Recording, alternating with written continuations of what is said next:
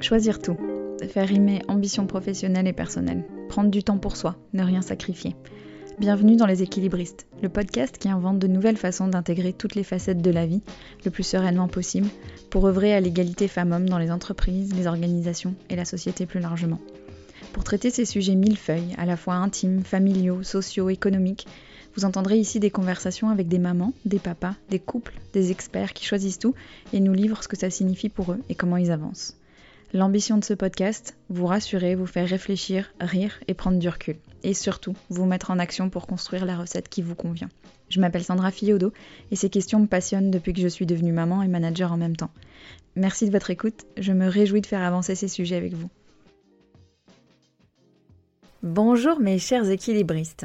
C'est le premier épisode de 2021 et j'ai donc très envie de profiter de l'occasion pour vous souhaiter une très très belle année. En rentrant de la plage le 1er janvier, je regardais le paysage et mon regard a été happé par un tag que j'avais certainement dû passer des tas de fois avant de le remarquer. Et ce tag disait Ça fait du bien la vie, avec un immense point d'exclamation.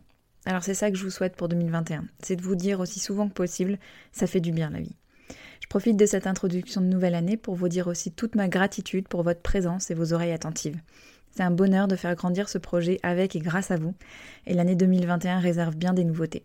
J'ai lancé ma société tout début janvier et je vais très bientôt vous enregistrer un épisode pour vous en dire plus sur ma nouvelle activité. Stay tuned.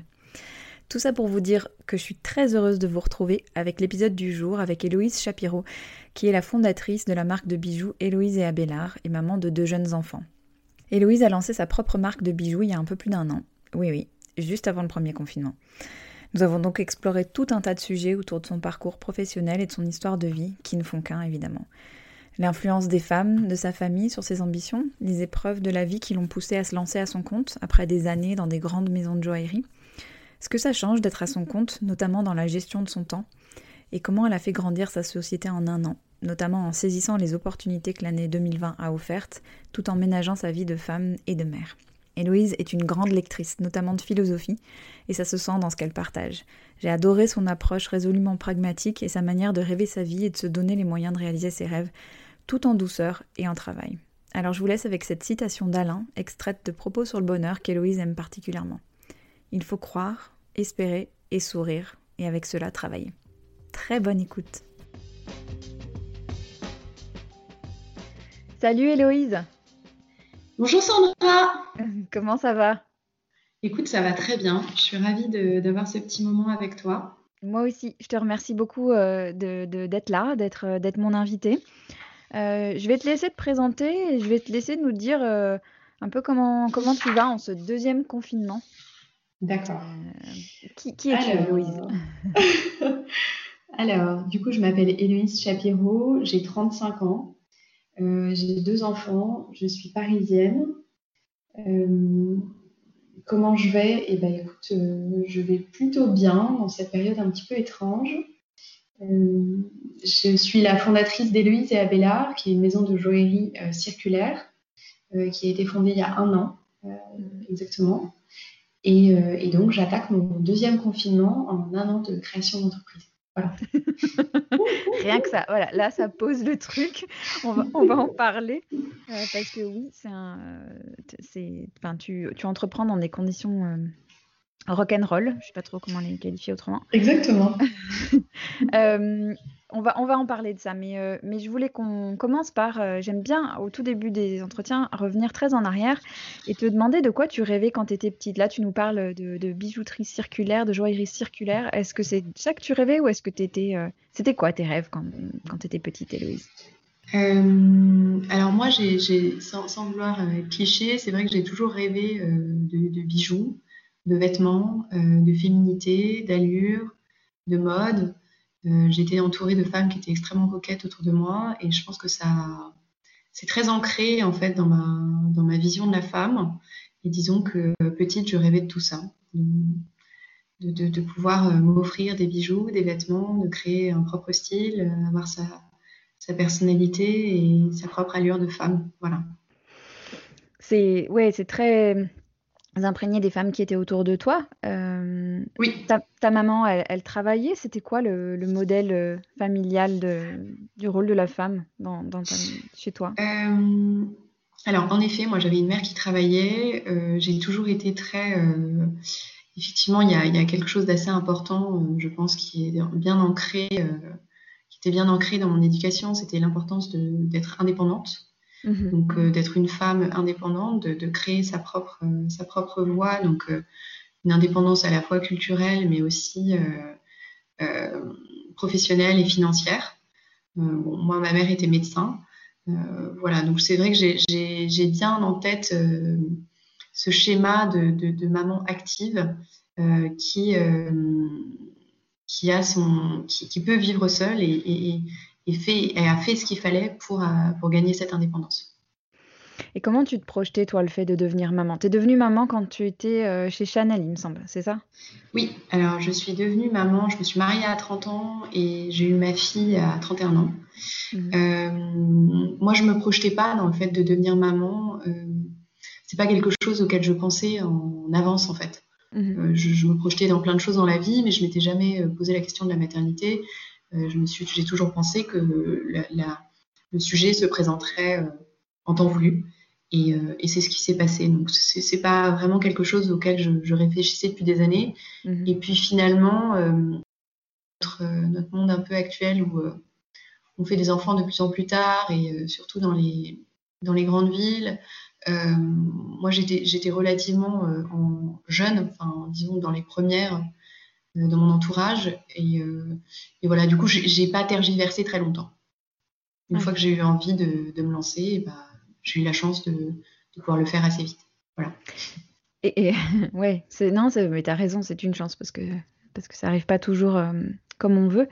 Euh, qu'est-ce que ça a changé pour toi quand, tes enfants sont arrivés? Tu étais quelqu'un, euh, quand on discutait, tu me disais que tu étais une grosse bosseuse, que tu avais une certaine ambition, que tu peux peut-être définir d'ailleurs. Ça a changé quoi l'arrivée de tes enfants dans, dans cette vie rapide et, et bien rodée? Euh, alors peut-être pour expliquer un peu comment mes enfants aussi sont arrivés euh, dans cette vie, euh, moi j'ai vécu deux événements majeurs dans ma vie et qui ont un peu orienté aussi mes choix professionnels. Mhm. en fait, j'ai perdu ma mère à, 30 ans d'un cancer fulgurant, donc, j'étais extrêmement proche d'elle. j'ai décidé du coup dans la foulée en fait d'avoir d'avoir mes enfants. Donc j'ai eu deux enfants très rapprochés. Euh, avec euh, effectivement euh, ce désir, enfin ce besoin de vie qui s'est présenté très rapidement. et donc j'ai éduqué mes enfants, mes bébés, disons, sans figure maternelle à mes côtés. Et donc, je pense que c'est à ce moment-là, moi, que je, me suis aussi beaucoup construite et, que je suis aussi sortie de l'enfance pour devenir un peu plus femme, mère et, avoir cette idée de, maîtrise de ma propre vie, d'être à un moment de sa vie où finalement on fait ses propres choix et on les fait plus euh, pour se rassurer ou pour euh, se dire que plus tard on les fera et qu'on va cocher des cases euh, pour y arriver, voilà. Donc quand mes enfants sont arrivés, donc déjà c'était dans ce contexte-là et en fait ça s'est extrêmement bien passé. Euh, j'ai des enfants extrêmement faciles, donc euh, leur arrivée était très naturelle et, euh, et puis sans, sans, prise de tête. C'est-à-dire qu'avec mon mari, on, on, a fait un peu comme on le sentait et, et ça s'est très bien passé. Et assez vite, j'ai eu tout de même envie de reprendre une vie professionnelle assez intense, voilà, de, de, de, de pouvoir me, me, disons, me prouver que je pouvais être à la fois mère, à la fois à la fois femme euh, voilà, en entreprise avec une vraie carrière. Euh, j'avais envie de mener vraiment tous les sujets de front et de me dire voilà, j'ai fait le job euh, de mère, j'ai mhm. enfanté. maintenant, j'ai un peu envie de me recentrer sur moi, sur mes ambitions. voilà. Donc après l'arrivée de, mon fils, donc mon deuxième, j'ai choisi de prendre un nouveau job, donc qui était plus conséquent que mon job précédent. Mhm. Et donc forcément, qui a eu des implications un peu plus fortes euh, sur ma vie euh, perso et, euh, et, donc sur l'équilibre à trouver hein, justement entre une vie de jeune maman et en même temps une vie de une vie en entreprise qui est une vie corporate qui était assez prenante. Et, comment tu l'as trouvé alors cette comment tu as trouvé tes marques? Comment tu as comment as avancé avec tout ça? Alors comment j'ai avancé? J'ai un peu mené tout de front. Je me suis pas vraiment posé de questions. je pense que mes enfants étaient petits aussi à cette époque-là, donc c'est vrai qu'à partir du moment où ils dorment et ils sont en bonne santé et ça se passe bien, qu'on a un mode de garde qui est sain et que tout roule. Mhm. Voilà, j'avais mes horaires, je voyais mes enfants, mais c'est vrai que je travaillais beaucoup, beaucoup. Euh, et j'avais envie, en effet, de, me prouver que euh, voilà, je pouvais, euh, je pouvais tout, tout gérer, et puis surtout avec cette envie personnelle de un peu d'accomplissement qui passait à cette époque-là par ça. Voilà. Ouais, alors là, tu viens de dire un mot euh, clé, je pense, euh, de, à cette époque-là. Ouais, il, y a eu, euh, il y a eu un changement parce que, enfin, qu'est-ce qui fait que donc tu as quitté ce, ce schéma qui avait l'air de quand même rouler, mine de rien, dans lequel tu avais l'air de trouver ce qu'il te fallait, ce dont tu avais besoin pour lancer Héloïse et Abélard il n'y a même pas un an? Qu'est-ce que, ça a été quoi le, le cheminement ou le déclic? Enfin, ça a été quoi le processus pour toi? Euh, alors moi, j'ai eu un, vraiment un très gros déclic, euh, sachant que ça faisait quand même euh, plusieurs années que je me disais que de toute façon, je ne serais pas salariée toute ma vie. Donc ça, c'est quelque chose qui était assez ancré en moi. je, c'est vrai que j'ai grandi dans une famille d'indépendants, donc et avec des entrepreneurs aussi. Donc j'avais cette idée qu'un jour, je sauterais le pas. Pourquoi, euh, quand, comment, aucune idée, mais euh, j'avais ça en moi. Et puis, euh, et puis en fait, c'est la vie qui a décidé, c'est mon corps en fait qui a, qui a, décidé, puisque du jour au lendemain, j'ai eu un gros souci de santé à 34 ans. donc un peu moins de deux ans après avoir pris un, gros job, avoir eu mes deux enfants et mener cette vie un peu hyper, hyper dynamique, hyper active, hyper angoissante, parce que beaucoup de pression euh, au niveau professionnel, au niveau personnel. Enfin, voilà, en tant que femme, mhm. on, se met aussi beaucoup de pression. Enfin, en tout cas, moi, je m'en mettais beaucoup. Je m'en mets toujours autant. Mais euh, ça, on en parle. Ouais, je pense que c'est un truc qui parle à beaucoup de gens qui écoutent ce podcast. voilà, voilà. Et, euh, et, du coup, non, en fait, j'ai eu un gros souci de santé à 34 ans. Donc, comme je te le disais, bon, en gros, l'hérédité a un peu fait son job. Tout à coup, tout s'est arrêté. Euh, on a découvert quelque chose euh, un peu par hasard, euh, parce que j'avais des douleurs, et, en fait, ça a été un peu un coup d'arrêt, puisque il s'avère que finalement, c'était pas très, très grave, et j'ai été opérée, et, tout s'est très bien fini. En revanche, le jour où on s'en est rendu compte, on ne savait pas. Et donc là, tout s'est arrêté tout s'est arrêté, on m'a arrêté, le médecin m'a arrêté, et on m'a dit, bah voilà, euh, là on s'arrête et puis on va regarder ce qui se passe. Et, euh, là, en fait, du coup, moi je l'ai pris de manière très pragmatique. Alors, j'ai pas du tout été euh, effondrée, tétanisée. voilà, j'ai un rapport à la maladie qui est assez rationnel. Donc, enfin, voilà, je, ne me suis pas du tout laissée emporter par mes émotions, mais j'ai plutôt fait les choses de manière très pragmatique en me disant, bon, en fait, euh, alors qu'est-ce qui se passe? Euh, J'ai deux choix. Soit je prends ça comme, euh, voilà, c'est quelque chose qui me tombe dessus, ça pourra m'arriver demain, dans dix ans, peu importe, voilà. Mhm. Soit j'analyse ce qui se passe et j'essaye de me demander, mais attends, en fait, est-ce que je dois comprendre quelque chose quoi? Et disons que je, je, suis plutôt partie sur l'option 2, en me disant que que, j'avais la chance euh, d'être face à un choix, euh, que mon corps avait la gentillesse euh, de m'alerter cette fois-là, que ma vie, bah, elle tournait peut-être par où, en tout cas pas comme il faut, que lui, en tout cas, n'était pas satisfait. Et, et, donc, j'ai cheminé assez vite, parce que dans ces situations-là, on doit quand même assez vite choisir son camp, en se disant, bah voilà, si je me bats, pourquoi je me bats en fait? Je me bats pour revenir dans ma boîte, euh, pour reprendre mon job, euh, pour reprendre mon rythme, ou je me bats pour autre chose. Mm. Donc euh, voilà, c'est moi, c'est un peu ce déclic qui, m'est arrivé. C'est joli ce que tu dis, mon corps a eu la gentillesse. Je trouve ça trop joli parce que non mais on a tout, on présente souvent ça comme un choc ou comme mon corps m'a arrêté ou tu vois. Et en fait non, c'est ton corps a eu la gentillesse de te dire ça et de te remettre sur un, un chemin qui était peut-être plus enfin, celui qu'il fallait que tu prennes. Euh, et donc c'est là, c'est à ce moment-là que tu as lancé euh, que tu as lancé Héloïse et Abélard. quand, tu, quand on s'était rencontrés toutes les deux, tu m'avais raconté, euh, c'était allé très très vite en fait. Tu tu t'es arrêté, tu as arrêté ton, ton, boulot et quelques mois après, Héloïse et Abélard étaient là, quoi. Oui, tout à fait. Raconte-nous ça. Alors, en fait, j'ai euh, donc suite à, ce qui m'est arrivé, j'ai donc pris une, pris une décision assez rapide qui était que voilà, j'avais envie de partir.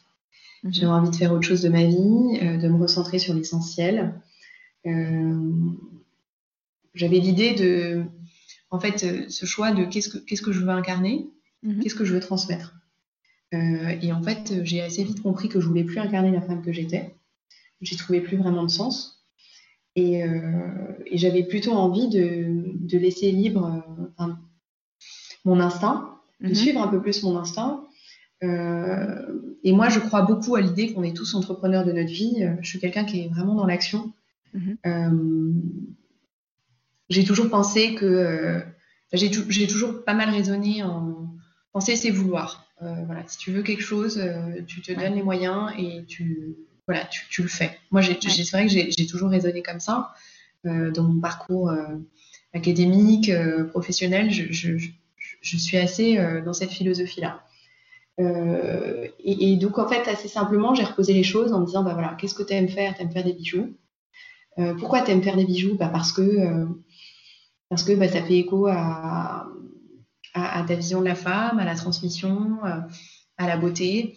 Euh, tu, en faisais, euh, tu en faisais avant des bijoux, avant de lancer Alors, En fait, moi, j'ai toujours travaillé dans des maisons de joaillerie. Enfin, j'ai toujours travaillé à l'horlogerie joaillerie. Mhm. donc, j'ai une dizaine d'années d'expérience dans différentes maisons de la place Vendôme. Donc, j'ai toujours travaillé dans cet univers-là. j'ai un, j'ai fait une école de commerce, donc j'ai fait HEC euh, Paris. Et ensuite, j'ai fait l'Institut français de la mode, donc avec cette idée d'aller vers euh, la mode, les accessoires, les bijoux. Mhm. Euh, et donc, assez vite, j'ai eu l'opportunité de rentrer dans différentes maisons dans lesquelles j'ai évolué et qui m'ont rapproché effectivement de, de la joaillerie. donc, quand, quand, je me suis arrêtée, quand la, vie a décidé qu'il fallait que je, je, change un peu les choses, ce qui était sûr, c'est que je voulais continuer à faire des bijoux. En revanche, comment? Euh, Comment Comment Pourquoi euh, et, essayer de se dire que, se demander si ma vision des bijoux était conforme à, euh, un potentiel business. Mm-hmm. Et voilà, c'est ces questions-là que je me suis posée. Et, j'ai commencé en fait à. Donc j'ai quitté ma, précédente entreprise en, en juillet de l'année dernière, donc juillet 19. Et mhm. j'ai créé les statuts de la société en octobre. Mhm. Voilà, donc pendant ces trois mois-là, euh, j'ai posé les choses. Euh, moi, j'avais déjà fabriqué des bijoux pour moi. Donc, j'ai fabriqué, j'ai fait fabriquer ma bague de fiançailles et des bijoux de naissance. En fait, comment tu, tu les dessinais, les bijoux euh, Ta bague de fiançailles, euh, tes bijoux de naissance, c'est toi qui les dessinais? Parce que ça m'avait frappé quand on s'était rencontrés. Tu m'avais dit, je suis, je suis pas quelqu'un de manuel, mais pourtant, j'ai l'impression que tu es, quand même très, très impliqué dans, dans la, partie créative de Héloïse Abelard. Comment tu. Quelle appropriation? Tu vois ce que je veux dire? Alors, euh, effectivement, donc si on. Pour t'expliquer, moi, j'ai pas du tout un, parcours de, designer, comme je te l'ai expliqué. En revanche, euh, j'ai effectivement une vision assez précise de ce que je veux faire en, bijoux, mhm. de ce que j'aime en bijoux. Euh, j'ai la, chance d'avoir euh, tout appris dans les différentes maisons dans lesquelles j'ai travaillé. Donc, j'ai appris la fabrication, j'ai appris la technique, j'ai appris les pierres, j'ai appris voilà tout ce qui est tout ce qui est autour de la joaillerie. Mhm j'avais un rôle de. Je travaillais au marketing produit, donc je travaillais à la fois avec les studios de création, les équipes de fabrication, mhm. mais aussi j'avais une casquette un peu plus business sur euh, les prix, les marges, les volumes de vente, etc. Mhm. Donc j'avais une vision assez 360 du métier, et en parallèle, effectivement, moi, euh, je fais des petits croquis, euh, je réalise, surtout je pars des pierres, donc des pierres mhm. que je recycle.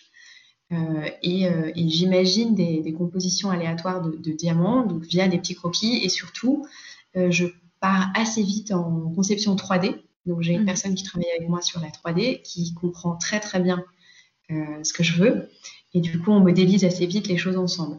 Les premiers bijoux que j'ai faits, je les ai faits avec euh, des ateliers euh, parisiens, euh, des tout petits des ateliers indépendants, mhm. avec qui, enfin, avec ce, même processus-là.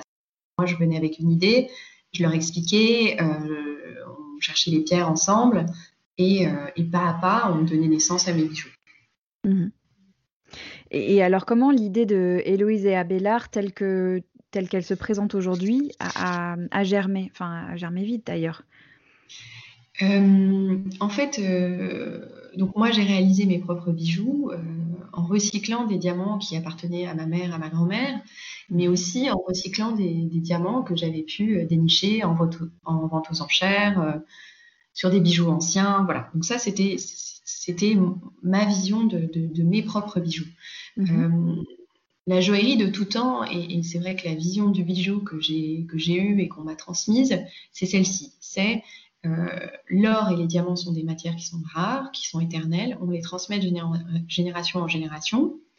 Et donc un bijou, ça se monte et ça se démonte toute, sa vie. Mhm. Euh, c'est l'essence de la joaillerie.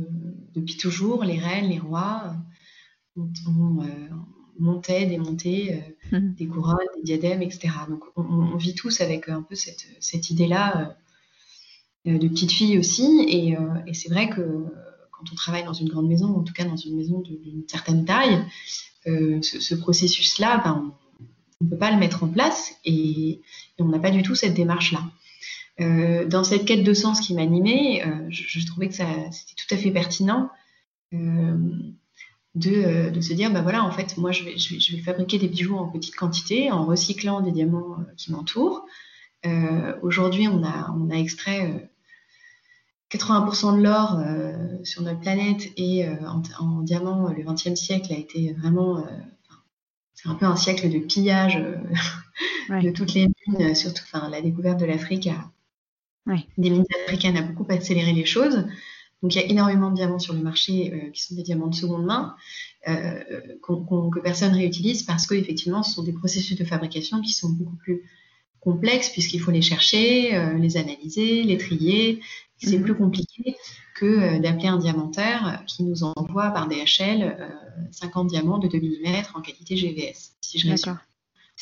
Euh, c'est le même principe que des marques de mode qui recyclent des tissus ou voilà, c'est de l'upcycling, donc on a un processus de fabrication qui est plus compliqué. Moi, j'avais montré mes bijoux, enfin, dans mon entourage, mes bijoux plaisaient ma démarche, euh, je pense qu'elle est, elle est, elle est, louable et elle me permettait aussi de, d'avoir une, une, approche plus responsable de la joaillerie, mmh. euh, de sortir aussi euh, voilà, de, de, ces problématiques un peu éthiques qui, qui sont autour du bijou.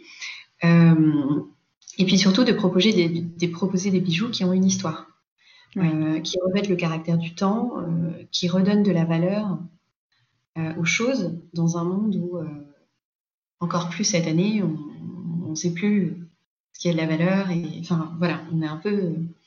La quête de sens, elle est importante.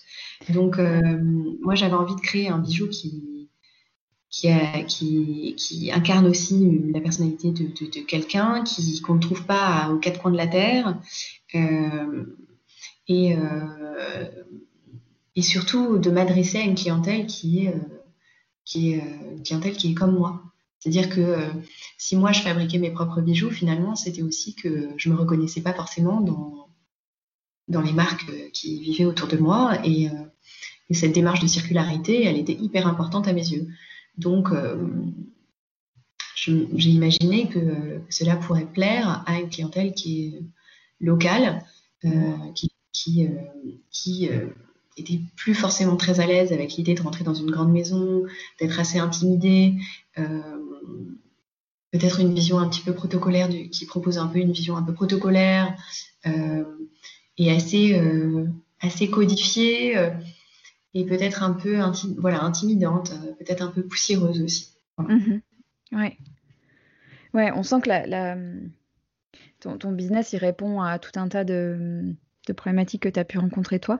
Ce, dont j'aimerais qu'on parle aussi, c'est de, ce passage de, du salariat à l'entrepreneuriat, parce que je sais qu'il y a beaucoup de personnes qui nous écoutent et que cette année, euh, qui se posent cette question-là, et que cette année a vraiment exacerbé ces euh, pour beaucoup de personnes ces envies euh, d'aller vers des projets qui font vibrer quoi. et il y a pas mal quand on s'était rencontrés, tu a plusieurs obstacles que dont tu me parlais que tu avais réussi à franchir et j'aimerais bien qu'on les décortique un peu en disant que ça peut peut-être aider celles et ceux qui écoutent. Un des premiers obstacles dont tu me parlais, c'était cette idée que euh, tu pouvais pas te lancer seul. Et ça, ça moi, je l'entends souvent aussi, et je l'ai vécu aussi, cette idée que euh, bah, euh, ouais, le travail en équipe, c'est vachement riche, c'est vachement rassurant, c'est, ça aide pour avancer. comment tu as, comment as fini Parce que finalement, tu t'es lancé seul. Comment tu as passé ce cap-là? Donc je te rejoins en effet sur cette problématique d'association. Euh, en effet, c'est quelque chose qui est très ancré et qui est très juste. Hein. On est plus fort à deux. Euh, c'est bien d'être complémentaire. Euh, c'est à la fois plus efficace et plus rassurant et, plus facile aussi à, gérer parce que l'entrepreneuriat, c'est très difficile. Donc d'être deux, c'est aussi sympa pour se, serrer les coudes. donc moi, effectivement, j'avais cette grosse problématique qui était, voilà, je, vois à peu près en fait, euh, l'identité de ma marque. Euh, alors, je ne savais pas trop ce que j'allais faire comme type de bijoux, etc. J'en étais pas du tout là, mais je voyais à peu près le projet.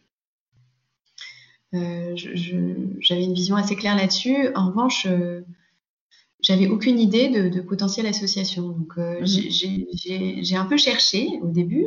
j'ai essayé de rencontrer des gens, de parler de mon projet. j'ai aussi pris beaucoup de conseils à droite à gauche sur est-ce qu'il faut s'associer Est-ce que c'est indispensable Quitte à retarder son, le démarrage de son projet mhm. euh, Est-ce qu'on s'associe à 35 ans comme on s'associe à 25 ans? C'est un vrai point. Euh, donc voilà, j'ai un peu soulevé les, toutes les pierres euh, sur ce sujet-là. Et puis finalement, après une bonne réflexion sur le sujet, j'ai fini par me dire, bah, en fait, si le projet est assez beau, qu'il est assez fort, euh, qui fonctionne, eh bien, euh, l'associé idéal viendra à moi. Mhm. Euh, et, la marque doit être, devra être assez forte pour être attractive. Mhm. et ça, c'est mon job. Mhm. Parce que moi, j'avais pas envie de reculer, j'avais pas envie d'attendre. je vais aborder du coup le, une deuxième problématique qui est le point financier. moi, j'ai eu la chance de, pouvoir partir en, bénéficiant d'une allocation pour l'emploi. Mm. Euh, qui a une durée limitée.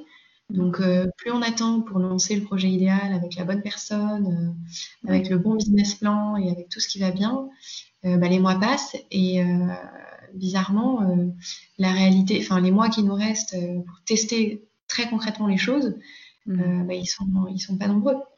Donc voilà, moi j'ai testé, j'ai je me suis donné un mois, je crois, ouais un mois euh, ouais, je me suis donné un mois pour, euh, sur cette problématique-là. Et puis à la fin, j'ai fini avec cette conclusion.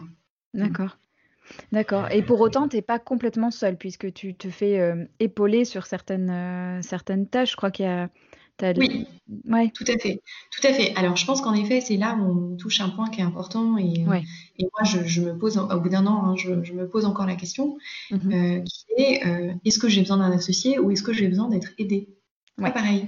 Non, pas du tout. Euh, c'est pas pareil. Euh, un associé, c'est une personne avec qui on va se, on va se diviser les tâches euh, et on, recherche vraiment une forme de complémentarité.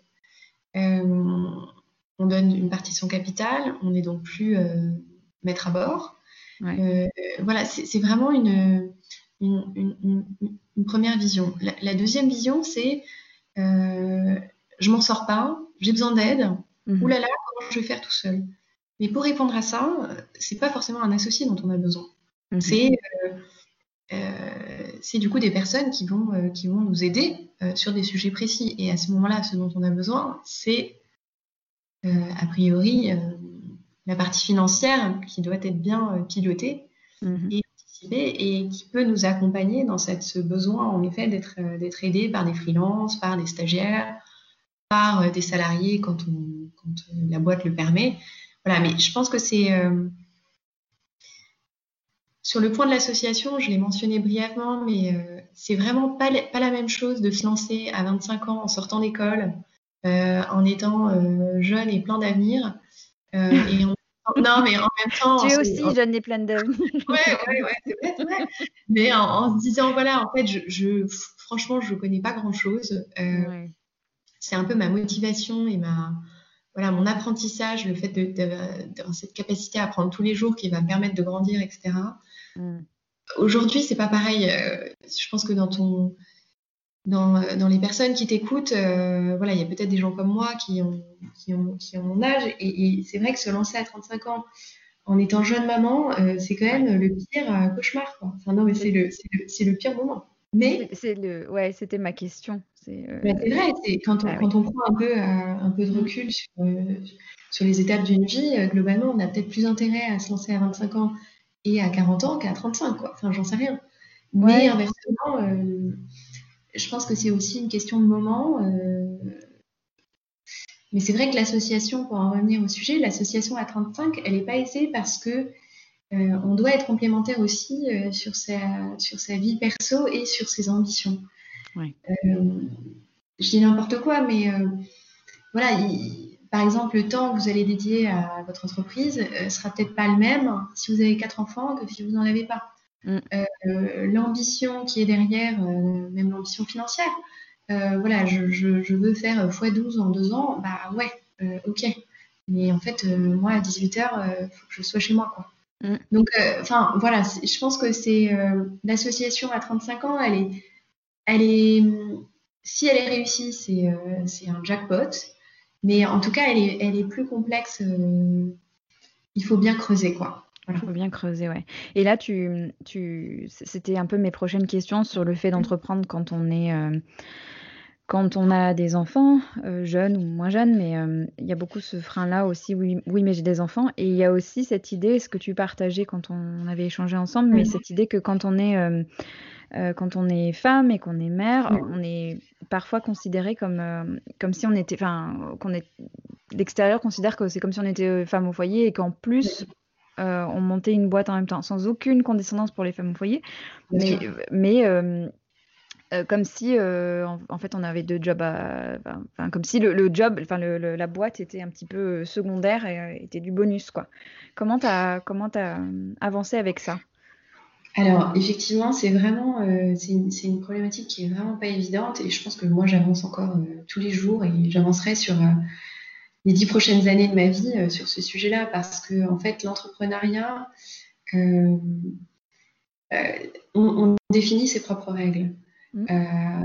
Et, et, en fait, c'est c'est une force intérieure qu'il faut avoir aussi de, de définir ces, ces, règles de, de répartition. Voilà. Euh, c'est quoi la vision de, de, de, de, la mère que je c'est quoi ma vision de, mère? Mhm. euh, quelle mère je veux être? Mhm. euh, donc est-ce que pour moi c'est c'est indispensable d'emmener tous les enfants tous mes tous les matins mes enfants à l'école? Est-ce que c'est le week-end je travaille pas? Est-ce que c'est tous les soirs à 18h je suis chez moi? Mhm. encore une fois moi je pense que c'est important d'avoir une vision très factuelle et rationnelle des choses en tout cas, moi, je, le vis comme ça. Enfin, dès que j'ai un problème, j'essaye de mettre, mettre vraiment les choses à plat euh, très concrètement. Mhm. Euh, c'est pas facile d'être entrepreneur et maman parce que euh, on jongle avec la culpabilité en permanence. C'est-à-dire que la culpabilité qu'on pouvait avoir quand, quand, on était salarié en disant bah voilà mince j'ai une réunion ce soir je vais rentrer à 21h je vais pas voir les enfants Mhm. Ben, on pouvait à la limite la déporter sur l'entreprise. Ouais. De se dire, bah voilà, euh, oh là là, ils m'ont encore imposé un meeting. Ouais, mais en fait, euh, là, la culpabilité, elle est 100% euh, perso. Mm. Donc, donc voilà, je, ne réponds pas très bien à ta question qui est mais... comment on vit, mais je, je pense que c'est aussi c'est aussi dans la communication avec ton, ton, mari qui est hyper importante, dans la personne mm. en tout cas qui, le père, le mari, euh, le copain. Euh, c'est vraiment de, bien communiquer le sujet. C'est-à-dire que les décisions qu'on va s'imposer, euh, d'organisation personnelle, il faut aussi les communiquer. C'est-à-dire que, par exemple, si on a besoin de, rester plus tard au travail trois jours par semaine, et eh ben, on le met en place. Voilà, mais je pense que tout ça, c'est la communication, c'est hyper important. Et c'est vraiment mettre à plat les choses. Et les choses évoluent tous les mois en plus. Donc, il faut, les remettre à plat en plus à chaque fois. mais la posture de femme au foyer, c'est aussi ça va peut-être te, surprendre, mais euh, moi, c'est aussi ce que, ce que je m'impose moi personnellement, qui est parfois difficile, c'est que j'ai quitté aussi mon précédent job pour m'occuper plus de mes enfants. Oui. Et, ça, et ça, concrètement, c'est le cas ou pas? Concrètement, en fait, euh, je me pose la question tous les jours. Et, euh, et, en fait, c'est hyper différent parce que concrètement, j'ai la liberté aujourd'hui de. Et ce que j'essaye de faire pas mal, c'est de chaque jour est différent. Donc, il y a des règles, c'est-à-dire que oui, euh, de, les coucher le soir, euh, mais, il y a des imprévus, c'est-à-dire que si un matin, finalement, euh, j'ai envie de travailler de la maison et, et rester déjeuner avec eux quand ils rentrent de l'école, et ben, je peux le faire. Hmm. donc, en fait, c'est voler des petits moments. Et, oui, aujourd'hui, je suis convaincue que je suis beaucoup plus, présente, mais ce mhm. c'est pas forcément en, en, charge horaire, quoi. Voilà. Ouais. C'est intéressant ce que tu racontes parce que j'en parlais il n'y a pas longtemps avec une amie entrepreneur et on, parlait de, cette, ce mythe, tu sais, de, la flexibilité du temps quand tu te mets à ton compte. Mmh. Euh, je crois que c'est le moteur pour, euh, pour certaines personnes de dire je me mets à mon compte, comme ça je serai plus flexible dans mon temps. C'est vachement intéressant ce que tu partages sur le fait que la culpabilité, elle, elle, te revient à 100% et que... Euh, euh, il y a peut-être plus de souplesse, mais euh, le, besoin de mettre des limites et de, et de définir exactement ce qu'on veut et de communiquer, il change pas, en fait. Euh, tout ça, ça change oui. pas.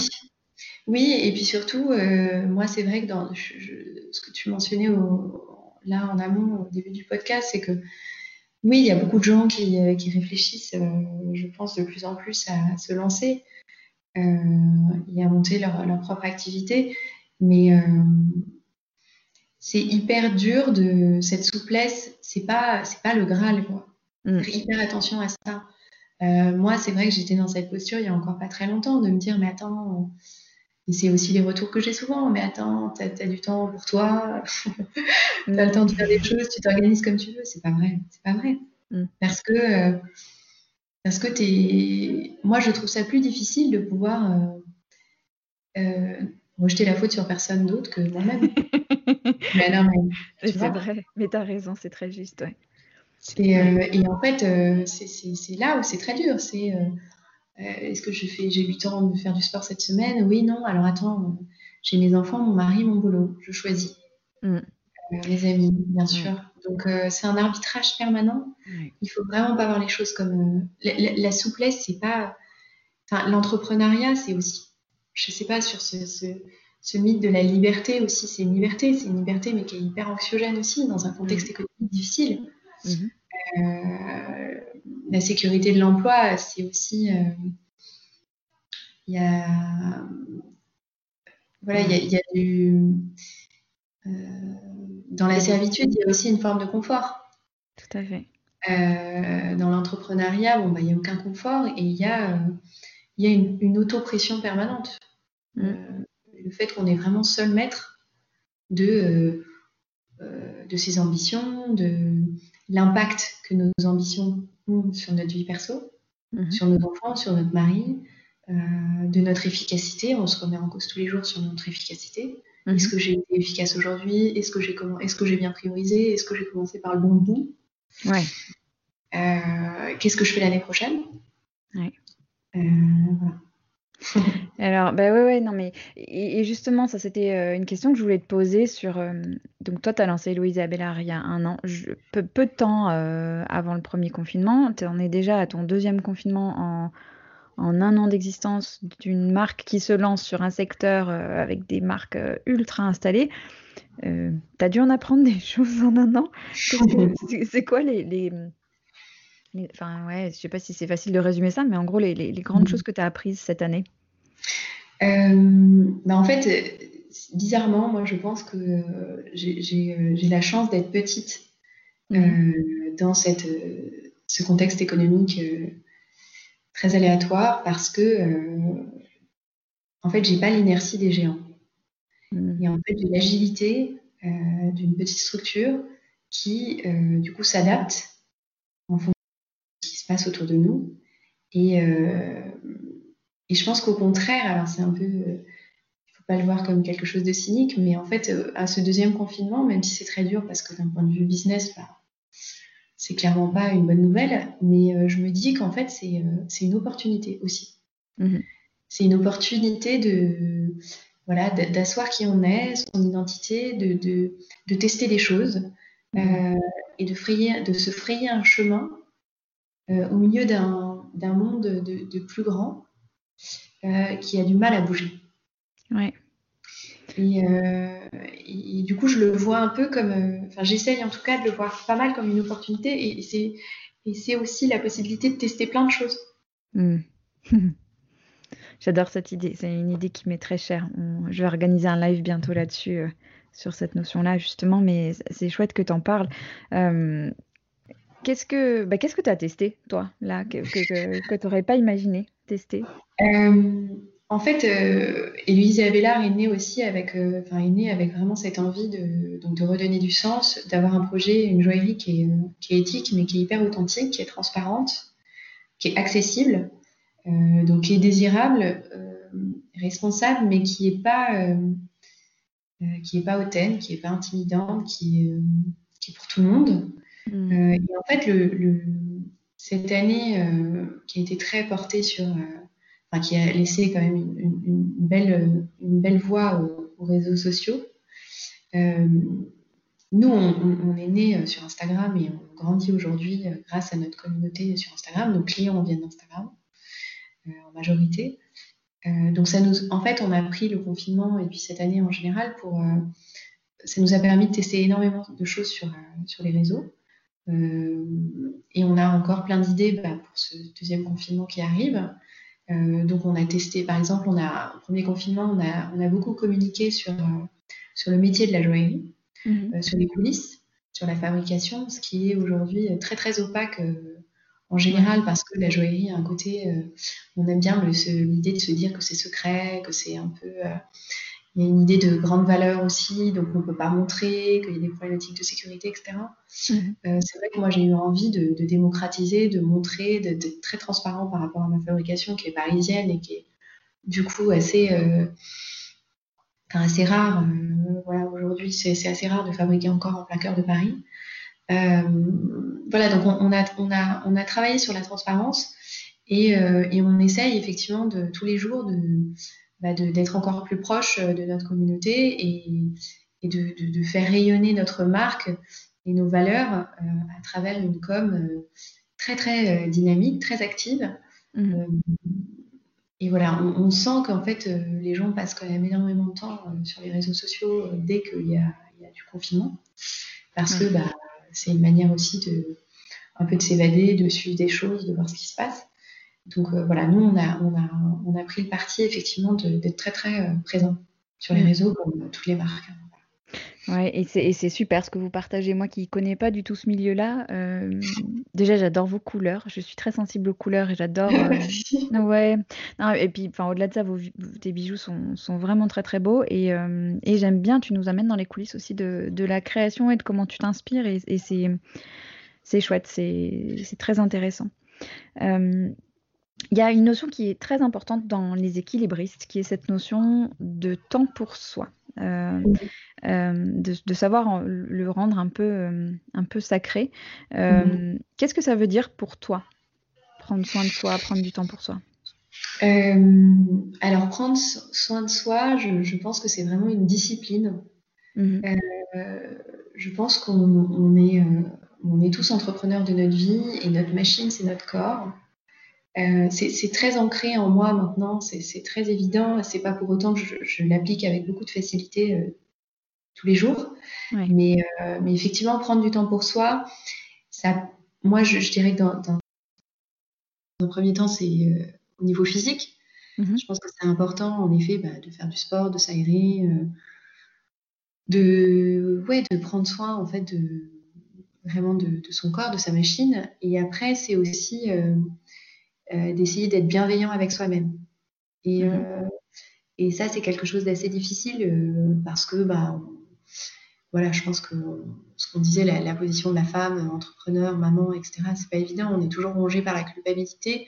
Mm-hmm. Et prendre soin de soi, c'est c'est aussi essayer d'un peu lâcher prise et être, doux et bienveillant avec soi-même. Mm. Dire, bah voilà, je devais faire ça aujourd'hui, je ne l'ai pas fait. Bon, bah, je vais pas, euh, je vais pas euh, me, flageller euh, toute la soirée parce que voilà, je suis pas à la hauteur. Enfin, voilà, c'est d'essayer de d'être un peu un peu bienveillant et, et, prendre du temps pour soi c'est aussi hyper important pour durer. Parce que si je peux partager ma propre expérience c'est vrai que dans l'entrepreneuriat il y, a il y a la phase 1 euh, on se dit, bah, est-ce, que, est-ce que en fait, notre projet il a du sens? Est-ce qu'on va percer? Euh, Mais en fait, euh, la clé, c'est pas de. C'est déjà bien, mais la clé, c'est pas de, pas de percer, la clé, c'est de durer. Et la durée, il y a beaucoup d'entrepreneurs qui, au bout de 3-4 ans, enfin, je sais plus les, statistiques des startups, mais je crois que, en gros, c'est plus de 80% au bout de 3-4 ans qui disparaissent. Mm. voilà, donc c'est, quand même un travail de longue haleine euh, il faut de l'endurance, quoi. Et, euh, l'endurance, euh, si, si à 40 ans, je veux que Héloïse Abellard, elle soit arrivée du point A qu'elle est aujourd'hui au point B, et que j'ai pas envie de le faire avec moi qui suis en mauvais état et des équipes qui sont, qui sont fatiguées. Et voilà. Donc, c'est garder la longue vue, en fait, la longue distance, essayer de prendre un peu de recul d'avoir une vision un peu macro euh, et, euh, et, de, s'autoriser le fait de peut-être d'aller pas aussi vite que hmm. Parce que la, vite, en fait, euh, la, la, vitesse voilà elle, la vitesse elle a des elle a des impacts ouais. donc voilà il faut mesurer un peu tout ça ouais c'est vrai que la vitesse elle est très associée à, l'image un peu cliché de l'entrepreneuriat tel qu'on le présente euh, sur des levées de fonds de fou, euh, les trucs qui décollent à toute vitesse. Et euh, j'aime bien ton. C'est puis c'est très cohérent ce que tu racontes avec avec la façon dont tu conçois la joaillerie. Donc c'est c'est intéressant.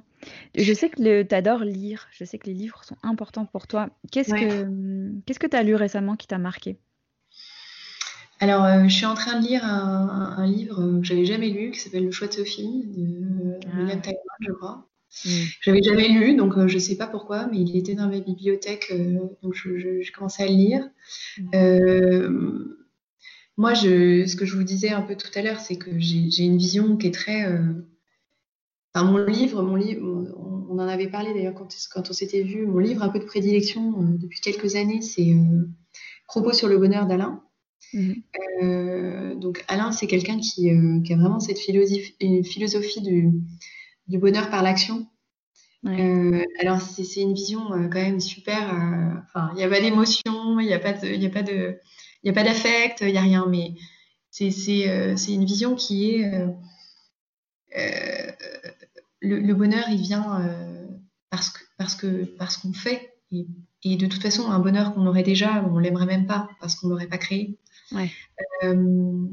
et et donc voilà, on, tout vient par l'action. Donc ça, c'est un livre qui m'est hyper cher parce que parce que dans le chemin, en fait, euh, le chemin, c'est dans l'idée, c'est ce qu'il y a de mieux. C'est pas d'être arrivé, quoi. Donc euh, ça, on a tendance à l'oublier. Et du coup, c'est dur, mais il euh, faut essayer tous les jours de se dire, mais en fait, c'est ce chemin-là que je suis en train de vivre qui est, vivre, qui est chouette. C'est pas toujours d'être dans la projection de demain, après-demain et dans cinq ans, je serai là, je serai là, je serai là. Parce que les années passent et du coup, sinon, on passe à côté des choses. Donc euh, ça, c'est un, bouquin que j'aime bien en ce moment. Et, euh, euh, qu'est-ce que je lis? Ouais, bah, moi, je suis une grande fan de Welbeck. Mhm. Et je pense qu'en ce moment, c'est un homme qui, qui, on peut dire quand même, a été assez visionnaire sur un certain nombre de choses. Mhm. voilà, donc je sais pas en termes de bouquins, je pourrais parler de ça. J'ai plein d'autres bouquins en tête, mais... Ouais. Non, mais c'est intéressant ce que tu... Ça me donne envie de le lire, le... Alain. Parce que, ouais, savourer le processus, quoi.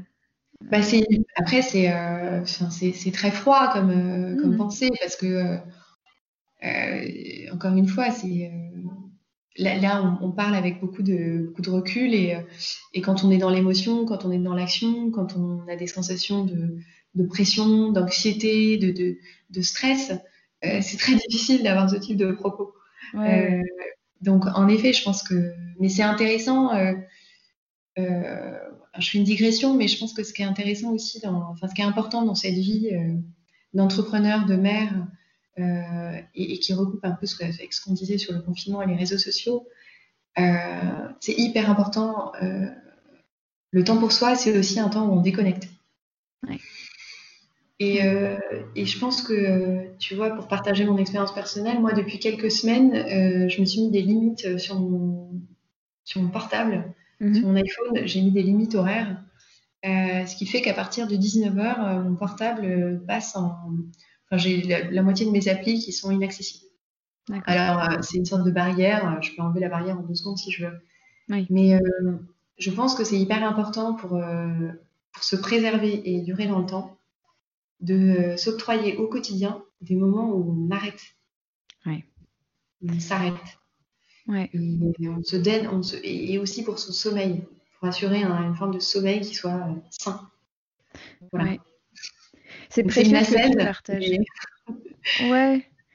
Non, mais en fait, tu vois, cette période, euh, on, on, peut tomber vite dans des choses un petit peu clichés ou mais, mais en fait, euh, cette, cette, période, si elle a du bon, euh, c'est aussi ça. C'est de, de nous forcer à, à, nous poser la question de ce qui nous sert et de ce qui nous sert moins.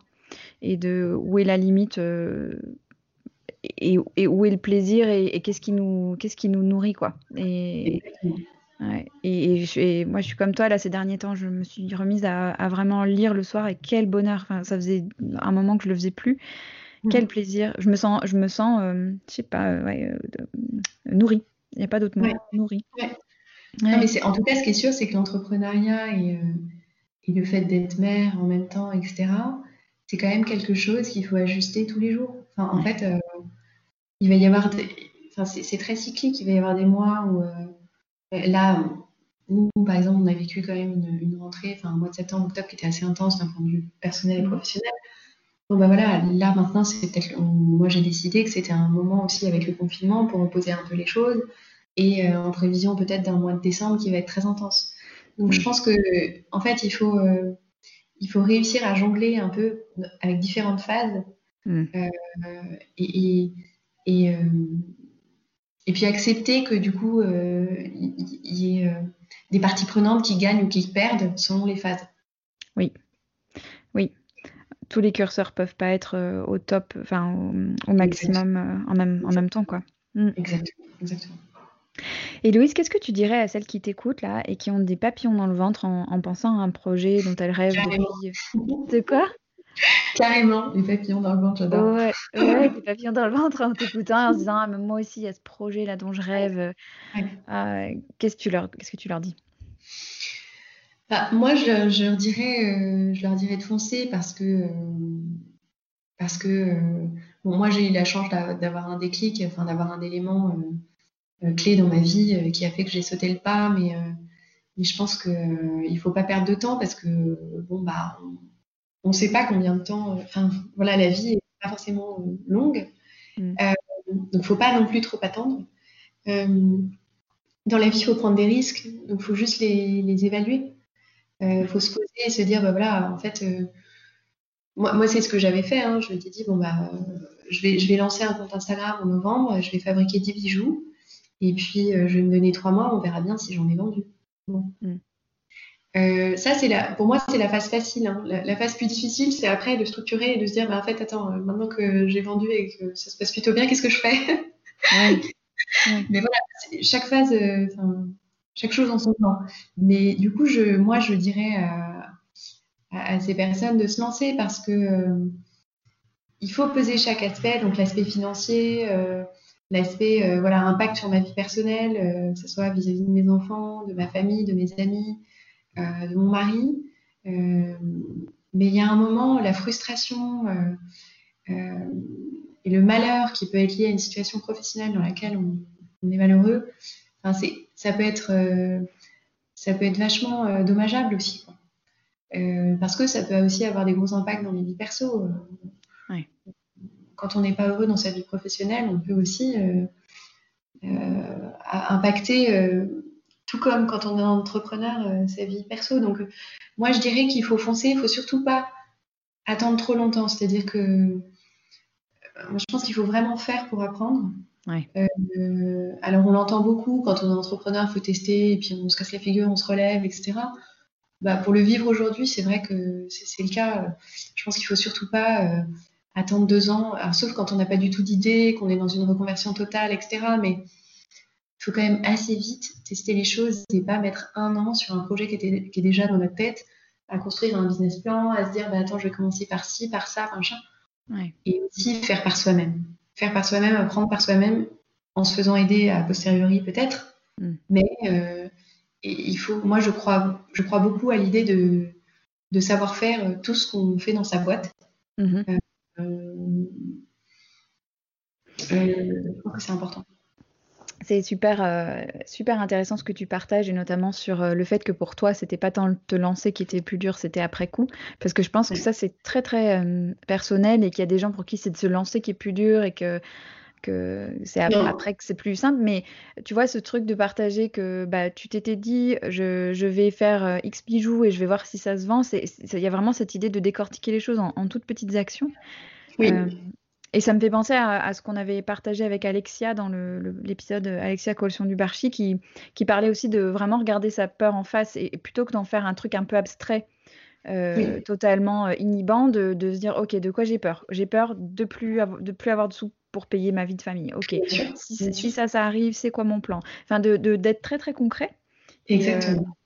Et, que ça, ça permet d'avancer. Moi, je partage tout à fait ça. C'est vrai que euh, moi, j'ai commencé en me disant, euh, donc je, je, vais essayer de vendre mes bijoux. Si j'y arrive pas, qu'est-ce qui se passe? Je me suis dit très concrètement, bah, j'aurai 10 bijoux pour moi. Chouette. Trop bien. Euh, je, les porterai, je les, je les donnerai à ma fille. Bon, mm. problème réglé. j'aurais dépensé combien d'argent? Bon, bah voilà, est-ce que je suis capable de le faire? Oui, non. Est-ce que je les ai? Oui, non. Ok, le problème est réglé. Euh, ensuite, euh, si ça marche pas, c'est quoi l'impact? C'est quoi l'impact pour moi, perso? Euh, C'est un sentiment d'échec incroyable, c'est je vais rester enfermée chez moi, je vais plus jamais réussir à sortir, je vais avoir honte, je vais, voilà. C'est vraiment évaluer ces éléments-là. Euh, et je vais, euh, où je vais, et euh, finalement, je vais chercher un nouveau job. Qu'est-ce que je vais dire quand je vais chercher un nouveau job? Ben, En fait, j'ai lancé une boîte, ça va marcher. Bon, voilà, c'est toutes ces questions-là. Mais en fait, moi, j'ai envie de dire un truc. attention, hein, une fois que, enfin voilà, c'est, se lancer, c'est hyper dur, mais il y a, après, il y a plein d'autres choses, quoi. Voilà, faut, faut, faut, pas se dire, voilà, ce qui est le plus dur, c'est de se lancer. Franchement, mm. moi, mon opinion perso, c'est, c'est pas ça. C'est, mm en tout cas, dans, dans mon cas perso, c'est euh, ce qui est plus dur, c'est euh, de construire, c'est pas de se lancer. Se lancer quand euh, personne vous connaît, que au final, bon bah, il y a 10 personnes qui vous disent que c'est super et voilà, bon bah la prise de risque, elle est quand même une fois qu'elle a été évaluée, voilà. construire des choses, prendre des risques quand bah, on investit plus financièrement, quand on prend des responsabilités vis-à-vis de personnes qui travaillent pour nous, mm. que on, s'expose. Euh, parce que moi j'ai une marque un peu éponyme aussi, donc forcément je m'expose un peu, même si j'aime pas, euh, j'aime pas du tout que, enfin j'aime pas vraiment du tout être mise en avant de cette marque, mais j'aime pas qu'on me voit moi, j'aime pas, voilà, pour moi la marque elle vit seule. Euh, mais forcément on, s'expose en tant que dirigeant, on, prend, des, décisions. Donc voilà, je, quand on s'est pas du tout lancé, c'est compliqué de penser à ça, mais il faut avoir cette, cette, auto, en fait, il faut avoir, je, trouve, hein, moi, ce que j'essaie, c'est cette auto-analyse permanente aussi. Ouais. De quoi tu es fière, Héloïse?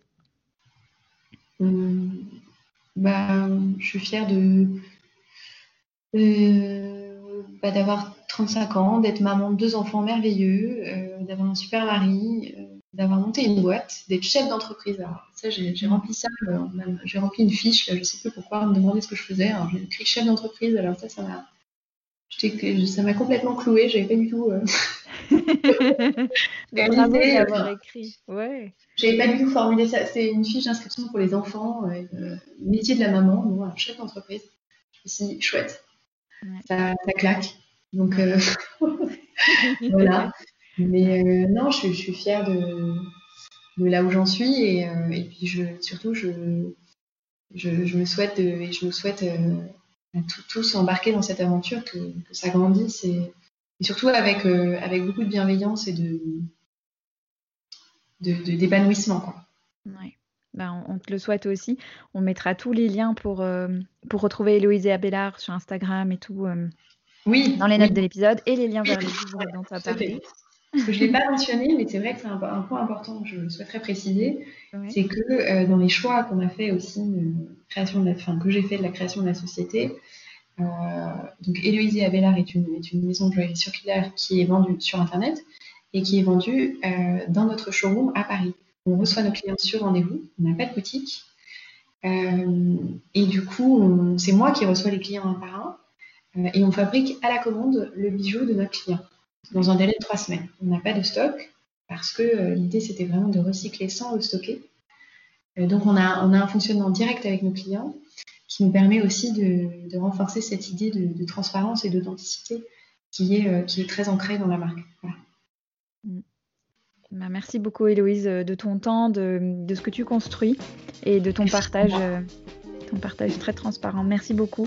Merci à toi. à, très bientôt. Merci beaucoup Héloïse pour ton partage et merci à vous de nous avoir écoutés. Pour vous abonner à ma lettre hebdomadaire numéro d'équilibriste, rendez-vous sur mon site www.leséquilibristes.com. J'y partage chaque semaine des anecdotes, des ressources et des idées qui prolongent nos conversations dans le podcast. Et en ce début d'année, j'aimerais vous demander un petit service qui vous prendra deux minutes chrono. C'est d'aller sur votre plateforme d'écoute préférée et de mettre une note et un commentaire sur les équilibristes. Ça a vraiment un impact énorme pour la visibilité du podcast et ça me permet de continuer à refuser de mettre de la pub sur le podcast. Moi non plus, j'ai pas très envie d'entendre des pubs pour des voitures dans les équilibristes, oui oui, on l'a déjà proposé. Mais il faut avoir conscience que tout ce travail a une valeur et donc un coût. Donc la meilleure manière de m'aider à faire rayonner ce travail, c'est de partager, d'en parler autour de vous et de faciliter le travail des algorithmes des plateformes en exprimant que vous appréciez les équilibristes. Un très grand merci à vous et à bientôt pour un prochain épisode. Prenez soin de vous.